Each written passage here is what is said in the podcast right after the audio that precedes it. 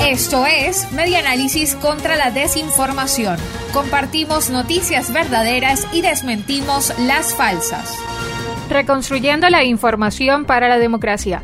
Ofertas mágicas se abren espacio como contenidos falsos. Un premio millonario, ganar un teléfono de última generación, obtener bonos en divisas es tan maravilloso para cualquier persona que sin pensar en que la magia no existe, aceptan que el requisito sea compartir links entre sus grupos de amistades y lo hacen.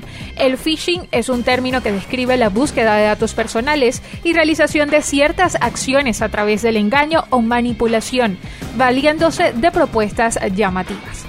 En su permanente investigación y seguimiento a la información, el Observatorio Venezolano de Fake News ha detectado que los usuarios en redes muerden fácilmente el anzuelo del engaño. Entre las más recientes informaciones engañosas que ha captado el equipo del observatorio está la supuesta promesa del Fondo de Bienestar de Coca-Cola. La unidad tuvo diferentes versiones y países de circulación.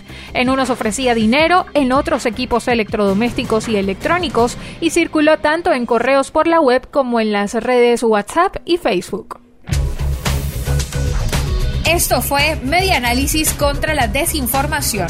Síguenos en nuestras redes sociales, en Twitter e Instagram en arroba medianálisis y nuestra página web medianálisis.org.